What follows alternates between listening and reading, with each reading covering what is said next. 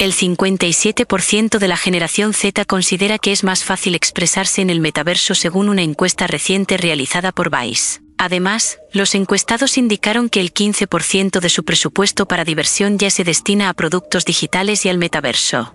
En Estados Unidos, 15 universidades están colaborando en programas que utilizan tecnologías inmersivas. Soy José Antonio Gelado. Yo soy Indy, la voz de la inteligencia artificial del Independiente. Y hoy exploramos el metaverso y las tecnologías inmersivas. Comenzamos. El Independiente presenta Independiente con José Antonio Gelado.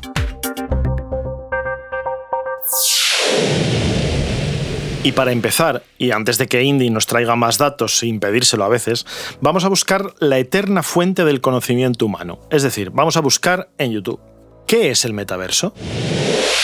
Esto es en lo que probablemente se irá convirtiendo Internet en los próximos años. Y si lo piensas, tiene sentido, porque ahora mismo Internet es plana. Me explico. Las páginas web pues son planas, los correos electrónicos son planos, las tiendas online son planas porque son en definitiva páginas web que a su vez son planas. Incluso las aplicaciones de videoconferencia son planas, todo es plano, como si de las hojas de un libro se tratase. ¿Y por qué? Pues porque todo se ve a través de pantallas. Y las pantallas, mis queridos programming motherfuckers, son planas, no tiene más. Pero el mundo real no es plano, es tridimensional. Y precisamente de eso nace el metaverso, que no es más que la versión tridimensional de Internet, donde en lugar de pantallas usamos gafas y estas nos permiten ver e interactuar con cosas ya no planas, sino con volumen, en un mundo virtual mucho más cercano al mundo real y por lo tanto con muchísimas más posibilidades. Es parecido a cuando los juegos eran en 2D, como el Pac-Man. Y con el tiempo empezaron a salir juegos en 3D, mucho más parecido a nuestro mundo real, y justo por eso supuso toda una revolución en la industria de los videojuegos. Pues eso mismo le sucederá probablemente a Internet. Pues bien, hoy estoy súper emocionado porque me acabo de comprar una casa. Sí, como suena, aquí en el metaverso. Nos ponemos las gafas de realidad virtual y nos vamos al metaverso para hablar con Lito Navarro, consultor en innovación y tecnologías inmersivas y profesor en Decor School. Pues muchas gracias por estar con nosotros. Y la primera pregunta, ¿cómo está el metaverso? ¿Cómo, cómo lo ves? ¿Qué tal, ¿Qué tal está la cosa? ¿Está ahora para comprarse una casa? ¿Está más barato que hace un año? ¿Cómo ves el tema? Bueno, yo creo que, yo creo que la, la palabra en sí ha ido adquiriendo eh, diferentes eh, eh, sensaciones en la gente, pero yo creo que en realidad sigue siendo la evolución natural de lo que, de lo que hoy entendemos como Internet, de un entorno digital que nos va a ir permitiendo tener otra forma de interacción. Entonces yo creo que ha seguido evolucionando, que va evolucionando, no, no tanto en si puedes comprar el terreno digital más barato o no, que eso son cosas que se abanderaron y gente que vio una oportunidad, pues yo creo que uniendo los puntos de un negocio con otro dijeron, oye, pues si a esto le damos esta forma, llevamos comprando eh, espacio en disco duro para nuestras webs desde hace un montón de tiempo, pero bueno, en fin, no lo hemos llamado nunca así. Eh, el caso es que eh, yo creo que está evolucionando de forma eh, un poquito más eh, racional. Creo que empieza a llegar un poco la, manera de explotar eh, esta nueva forma de interacción con los contenidos digitales en este espacio que nos rodea y que está entre los objetos y entre nosotros, que va a empezar a ser el lugar en donde la gente va a empezar a entender el concepto. Porque en mi, época, pues oye, yo, lo, llamábamos ciberespacio y nos quedábamos tan tranquilos, ¿no? Y, nos parecía lo suficientemente razonable. Pero se han mezclado tantas cosas, ha habido tantos intereses cruzados, ha habido tantos momentos en donde alguien incluso se ha asustado de que alguien se apoderara de ese nombre, de ese espacio, de ese lugar, que bueno, que ha habido esta contradicción. Los que seguimos aquí, pues haciendo nuestras cositas y nuestros proyectos, bueno, pues yo creo que hemos evolucionado, tenemos cada vez más clientes que comprenden qué es lo que está ocurriendo y cómo lo pueden utilizar y cómo lo pueden adoptar dentro de su actividad. Y eso me da, eh, bueno, pues la tranquilidad de que, bueno, de que se está empezando a entender y los grandes fabricantes de software y hardware que hay por fuera empiezan a tener soluciones pues más asequibles, más que se comprenden mejor, que se adoptan mejor, que valen menos dinero, que empieza a ser algo un poquito más racional, con lo cual yo lo veo en una evolución positiva, la verdad. Como experto en tecnologías inmersivas, ¿qué uso, qué aplicación de la realidad virtual o qué tendencia crees que veremos en el futuro? Yo creo que hay varias tendencias que me llaman mucho la atención y que pongo de manifiesto en, por ejemplo, en Core School delante de los alumnos, que es, por ejemplo, el buen uso, la buena comprensión del concepto digital twins o gemelos digitales, entendidos como esos entornos virtuales que tú haces de forma que replicas eh, eh, en el mundo virtual con respecto al real, pero que le añades eh, la capa de datos necesaria para que eso realmente sea un gemelo digital y que puedas hacer todas las predicciones y posibles soluciones en paralelo, pues para saber si van a ocurrir cosas o no, para que aceleres el tiempo en ese mundo virtual, para que actives y desactives una fábrica entera desde el mundo virtual o la manejes desde lo real y desde lo virtual, para que mezcles de una manera muchísimo más ágil la producción de un nuevo modelo de coche eh, para que para que bueno pues para que veas si puedes ir introduciendo eh, eh, ese coche antes de tiempo dentro de la línea de otro modelo y eso lo, lo simules previamente y, y te asegures de que eso es posible. Yo creo que son cosas que antes eran impensables, que para hacerlas, eh, además de, hacerlo físicamente, cuando estás hablando de, cosas de fábricas, estás hablando de mover cantidades enormes de toneladas de cosas que, que significaban horas y horas o meses y meses que hoy en día ya se resuelven previamente en una, en una computadora con un montón de expertos hiperconectados, que eso es otra de las grandes cosas que nos ha aportado este nuevo entorno ya sabemos que nos podemos conectar como estamos haciendo tú y yo ahora mismo eh, eh, en un entorno virtual y charlar sobre el tema. Pero si yo además eh, tengo todas mis máquinas conectadas y todas las decisiones que tomamos, el sistema las comprende y de forma inteligente las pone en marcha, estamos hablando de esa capa que estamos empezando a construir, que no es fácil ni es rapidísima de integrar, pero que sí que nos va a permitir eh, funcionar. Entonces, yo creo que gemelos digitales es una de las cuestiones. Según lo estás comentando, yo entiendo como un gran entorno de pruebas, es decir, donde puedes probar, donde puedes experimentar, donde puedes hacer lo que quieras sin el miedo a cargarte algo, producción. Pero que puedes hacer, exacto, o sea, puedes hacer simulaciones de, oye, voy a poner este brazo robótico aquí que tiene que montar el nuevo modelo y entonces yo lo coloco en mi entorno virtual y nada más colocarlo en el entorno virtual no solamente ocupa el espacio, sino que todas las limitaciones que tendría de movimientos o todas las conexiones que tiene que tener ese brazo robótico con el resto de toda la producción que tengo, las pongo, está todo conectado. Entonces, todos los errores que pudieran surgir previos a que yo se me ocurra la felicidad de montarlo de verdad, eh, los voy a tener de tiempos, de registros, de tal. Pero no solamente en una fabricación de un coche, que a lo mejor es muy obvio, ¿no? Es que se están haciendo simulaciones de cómo evolucionar eh, todo esto del cambio climático y empieza a haber proyectos de en Nvidia Omniverse, empieza a haber proyectos en donde hay una tierra hecha en el mundo virtual, en donde se están haciendo todo tipo de simulaciones y si eres alguien que tienes un nivel científico lo suficientemente elevado y quieres participar de esa, de esa puedes entrar a, formar parte de esos proyectos y eh, tener esos simuladores, un simulador de, la Tierra, que la verdad es que cuando lo dices, pues suena como muy loco. Suena muy, sí, sí, muy, una deidad, ¿no? Sí, total, total. Pero tienes, tienes, empieza a haber eh, eh, soluciones muy, muy, muy interesantes. Y ahí yo creo que sí que está el concepto de metaverso se, se, entiende rápido, porque, oye, estoy metiéndome al otro lado, estoy al otro lado de, de, mi realidad, estoy en un mundo virtual que acelero en el tiempo, que veo el futuro, que vuelvo, que, que, que gestiono y que lo hago de forma integrada dentro de un montón de, de, y con un montón de personas. Entonces yo creo que ese es uno de los, eh, de los aciertos más claros. ¿Y otros entornos, así, otras aplicaciones? Mira, otras, otras aplicaciones que me parecen también muy prácticas. En el mundo, en el mundo de la salud, estamos cerca siempre, casi siempre entramos en el mundo de la simulación, porque eh, digamos que es la forma más útil y práctica de tener este, el uso de estas tecnologías. El mundo de la salud, que también tiene que ver con el mundo de la formación, tal y como lo voy a expresar, están empezando a aprender eh, cirugías complejas de rodilla, por ejemplo, con este tipo de tecnología, en donde alguien se pone unas gafas, tiene un paciente virtual y tiene una serie de máquinas que son las que utilizan, que evidentemente tú imagínate, si esa máquina no la sabes, no has entrenado lo suficiente eh, las suficientes veces, pues puedes hacer una avería al, al paciente eh, tremenda. Pero si tú lo puedes probar, la puedes probar, tienes todo el procedimiento, que además el mundo de la salud, la cirugía, tiene muchos procedimientos que tienes que ejecutar de forma adecuada y ordenada. Cuanto más entrenes eso, más minimizas el riesgo de tu primera intervención, pues poder hacer eh, algún, algún estropicio que, que, no tenga vuelta atrás, porque evidentemente no, no tengas, hayas hecho más daño al paciente que favor.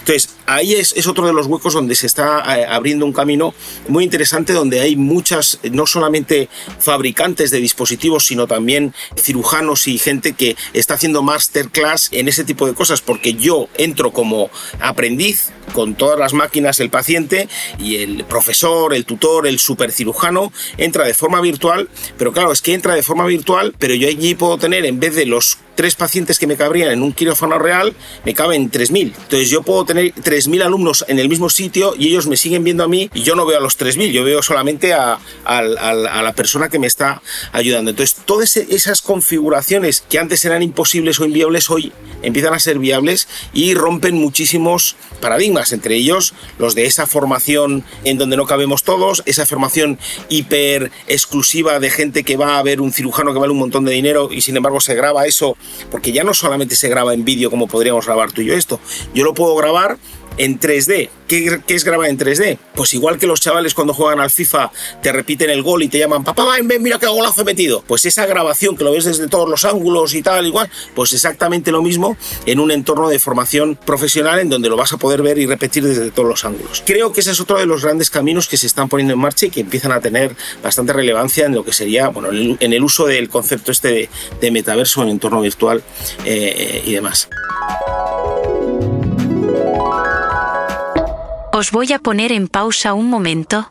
Mientras escuchaba hablar de aplicaciones para la salud, he buscado un vídeo en el que Mercedes Galán, psicóloga experta en realidad virtual, y Joan Miquel Gelabert, senior clinical officer en Amelia Virtual Care, charlan sobre la aplicación de la realidad virtual en terapia y cuál es la primera reacción de los pacientes. ¿Con qué tipo de pacientes soléis trabajar? No hay exactamente un perfil, no hay un perfil. Hemos trabajado eh, diferentes casos. Hemos tenido desde trastornos de la conducta alimentaria, fobia a hablar en público. Eh, hemos tenido, por ejemplo, un, caso muy bonito, una aspirante a juez que hicimos la simulación eh, de lo que es el tribunal. Ella cantaba los temas, o sea, salía de su preparador y se metía luego en realidad virtual y ella nos cantaba los temas, Ezequiel y yo, ni papa de derecho, pero allí escuchándola, ella explicándonos y, la verdad que muy bien, la estábamos preparando y, yo sé, me consta que nos habla muy bien de nosotros y de la realidad virtual en su, en su academia, donde se prepara para juez y, también fue un caso muy, muy bonito. Eh, también con mucha demanda la fobia a conducir, también hemos visto eh, un niño que tenía fobia a los perros, que lo pasaba muy mal, también trabajamos muy bien con él, los niños son, son vamos, la tecnología la llevan innata, ¿no? Son eh, totalmente, ellos encajan en este modelo de una manera casi natural y se manejan muy bien. La verdad que la experiencia con niños ha sido buena. Muy bien, entonces entiendo que tanto niños como adultos y eh, lo que has ido enumerando va muy relacionado con trastornos de ansiedad, ansiedad social, fobias, también supongo que temas de ansiedad generalizada. Sí. ¿Y, qué suelen decir los pacientes? Los pacientes cuando, cuando usan la realidad virtual, ¿qué dirías, ¿cuáles dirías que son las, las reacciones las más características? Pues normalmente la gente mm, no tiene conciencia del, poder hasta que está dentro. Es decir, en principio se pone uno la gafa con cierto escepticismo, ¿no? Bueno, a ver, a ver a qué hemos venido, ¿no? Yo siempre les digo, venga, cierra los ojos, el cerrar y abrir los ojos como una manera transicional de inmersión en la realidad virtual. Entonces con el ojito cerrado se le pone y luego ahora abre los ojos lentamente y así. Y para retirar la gafa igual. Cierras los ojitos, retiro la gafa y eh, abre los ojitos, ¿no? También le da a ellos mayor sensación de control. Pero una vez eh, se la pone la primera vez con cierto escepticismo, pero luego cuando se la quita, ¡oh, pues me ha encantado, ¿eh? Pues la verdad que, que está muy bien y tal. ¿Y, cuándo es la próxima sesión? Están muy motivados, muy motivados. Eh, al final es más potente de lo que parece y, la sensación inmersiva, nosotros, Ezequiel y yo, que, como te digo, trabajamos en equipo, lo cuidamos mucho, ¿no? Entonces, por ejemplo, cuando estamos en fobia a las alturas, pues yo cojo y le abanico así un poquito. Eh, a lo mejor pues estamos en, eh, yo qué sé, en la de conducir, pues tenemos nuestro eh, volante de conducir que es de la Wii, de la Wii de mis hijos, francamente, pero están allí totalmente puestos que te hacen el gesto así, el automóvil.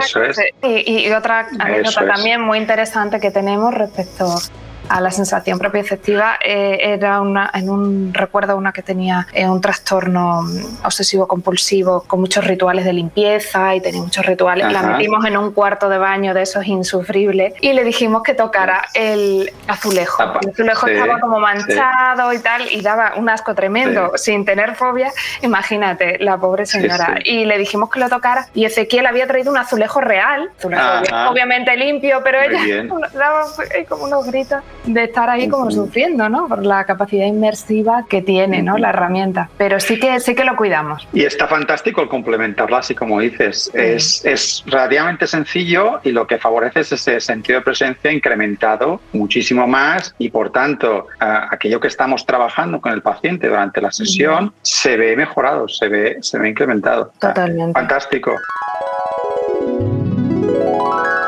¿Qué otras cosas ves que pueden venir y que todavía no tenemos en, cuanto a realidad virtual y que a lo mejor están pues, a la vuelta de 2, 3, 5 años?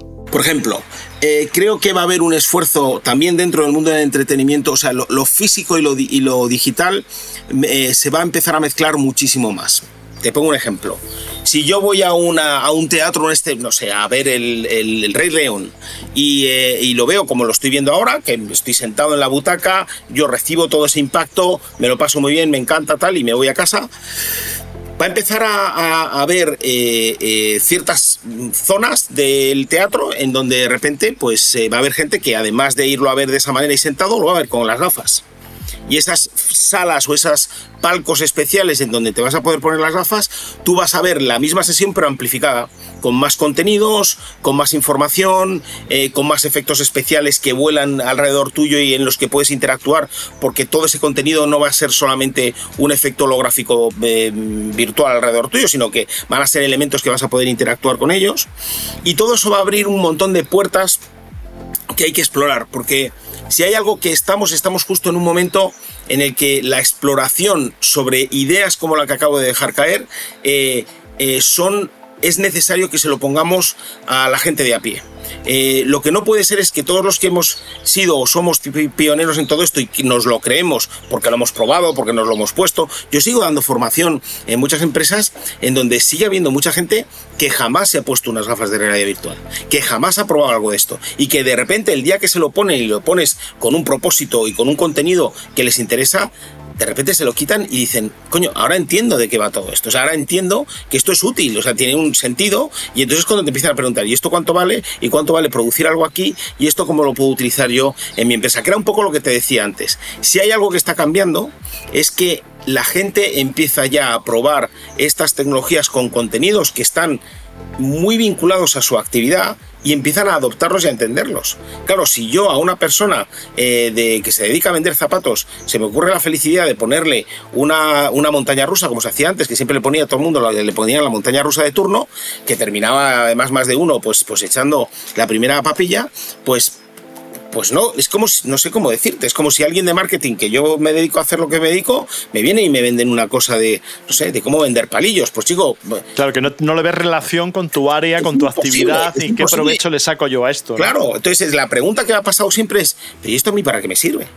Claro, y a lo mejor a ese zapatero que pones en el ejemplo le vendría mejor pues el caso de los probadores estos que ha sacado H&M o, con ese que pasabas por una tienda y veías una ropa de Gap o de no sé, creo que era Minority Report o algo así y decías, ah, a ver qué tal me quedaría, ¿no? Algo de este tipo. Exacto, los probadores estos que se han hecho para, para, eh, eh, para los zapatos, que creo que también lo tiene, ya lo está integrando Amazon y alguno más, que te pones así el zapato, las selecciones, te pones el pie así, te apuntas al pie y ves cómo te queda el zapato, ¿no? Con realidad aumentada. Pues, mueble en Ikea, ¿no? Que también te deja en Ikea, por ejemplo, ver cómo te quedaría si te entra antes de venir cargando con él desde la tienda. Exacto, exacto. Entonces, claro. Entonces, eh, creo que eso la gente automáticamente le ve la utilidad y automáticamente se acostumbrará a utilizarlo si lo pones, si lo pones disponible. Si no está disponible en tu aplicación, si tú no lo pones disponible en tu, en tu proceso de e-commerce, si tú, pues lógicamente, pues la gente no lo utilizará porque no sabe ni siquiera que está. Llegará un momento en que quien lo ponga y más lo utilicen eh, eh, hará que la gente lo demande. Y cuando la gente lo demande, es cuando la gente dirá, hostia, que llego tarde, que lo tengo que poner, ¿no? Entonces, eh, aún así, creo que las tecnologías en general tanto de creación. Hay, hay, una, hay otro concepto que yo manejo que lo llamo time to sync, que es el momento de sincronización de dos cuestiones. Que eso creo que lo hemos vivido todos durante mucho tiempo, que es ¿Cuándo realmente se adoptan? Porque no, se trata de hacer la super aplicación, que todo el mundo está esperando la super aplicación que va a dar el... No, no, yo, creo que no hay super aplicaciones. Yo creo que ahora ya hay eh, el momento de sincronización de dos cuestiones. Una, existen los fabricantes de software y de herramientas de software eh, y existen los fabricantes de hardware eh, y herramientas de, hardware. A veces van en conjunto, van de la mano, hacen las cosas conjunto, pero la gran mayoría de las veces, de hecho el propio Apple eh, le pasa eso, tienen un ecosistema que quieren que funcione, pero lo que hace es tener un montón de partners externos que son los que hacen las herramientas para que esta gente cree las verdaderas eh, aplicaciones que son útiles dentro de su hardware y de su ecosistema. Entonces llegan a acuerdos previos a sacar el producto para que cuando el producto salga sea útil. Entonces, ese momento de sincronización donde los fabricantes de software con los fabricantes de hardware se alinean y empiezan a tener soluciones que son útiles para la gente y la gente la primera vez que se pone las gafas le ve la utilidad, ese momento es el momento de sincronización en donde todo, todo es normal, natural y útil. Pero si tú te adelantas, como le ha pasado a la, realidad virtual, se ha adelantado a lanzar las gafas antes de tener ningún contenido. Tú te ponías las gafas y decías, ¿y ahora qué hago con esto? ¿Qué hacemos, no? Claro, ¿qué, veo? ¿Qué, qué, puedo hacer, no? Y es más, los que creábamos contenidos decíamos, joder, qué potencial tiene esto. ¿Y, cómo lo creo? ¿Dónde está la, herramienta que a mí me permite? Entonces, hasta que eso no se ha ido encontrando en un camino, ahora que ya empezamos a tener un camino en donde todas estas cosas empiezan a, a alinearse, a equilibrarse, a entrar en sincronización, de repente empiezas a ver cosas que dices, coño, qué buena idea, estás buenísima. Como tú decías, al final eh, es, ir encontrando cómo estas tecnologías inmersivas, que no siempre es con gafas, para mí eso es un, ejemplo de tecnología inmersiva, ¿eh? porque lo que haces es sumergir a la gente, es, la, mejor, es la cabina, es el concepto de cabina. Nosotros diseñamos en el 2015 la cabina de teletransporte, esa que era una cachondada, que era una, era, vamos, literalmente un, un tubo de ducha donde habíamos metido efectos especiales y donde metíamos sonido pues, de olores, calor, frío, y entonces te teletransportábamos a cualquier lugar tú interactuabas allí dentro. Entonces, todo eso no deja de ser, no deja de formar parte, en ese caso era con gafas, pero ahora que lo haces con pantallas, eres tú mismo el que estás allí. Y además, la generación, las generaciones, tanto la, la Z como la, como la alfa hoy en día, le mola salir en la foto. Le mola mucho salir en la foto. O sea, quiere estar ahí. Pues chico, montales cosas donde ellos se vean reflejados, ¿no? Pues oye, pues muchísimas gracias por, por contarnos y por compartir contigo, con nosotros esta experiencia y gracias por, por venirte al, al programa. Muchísimas gracias a ti, José. Un, abrazo grande. Un abrazo. Os voy a dar un dato. Las primeras gafas de realidad virtual fueron creadas en 1960 por Morton Hailin. Este inventor también había desarrollado el Sensorama en 1957, un simulador que ya permitía al usuario disfrutar de experiencias multisensoriales. Muchas gracias por el dato, Indy. Y terminamos el programa por hoy con un Independiente Tip. Si vas con prisa y tienes solo unos minutos y necesitas cargar rápido el móvil, uno, usa el cargador que viene de fábrica, si viene incluido, o si no, cómprate uno bueno de carga rápida. Y dos, activa el modo avión o el modo ahorro extremo de energía, si lo tienes, porque de esa forma consumirá menos y se cargará, por tanto, mucho más rápido. Gracias por llegar hasta aquí. Recuerda suscribirte y dejarnos algún comentario si te ha gustado el, el programa y una valoración ya de puestos. Adiós.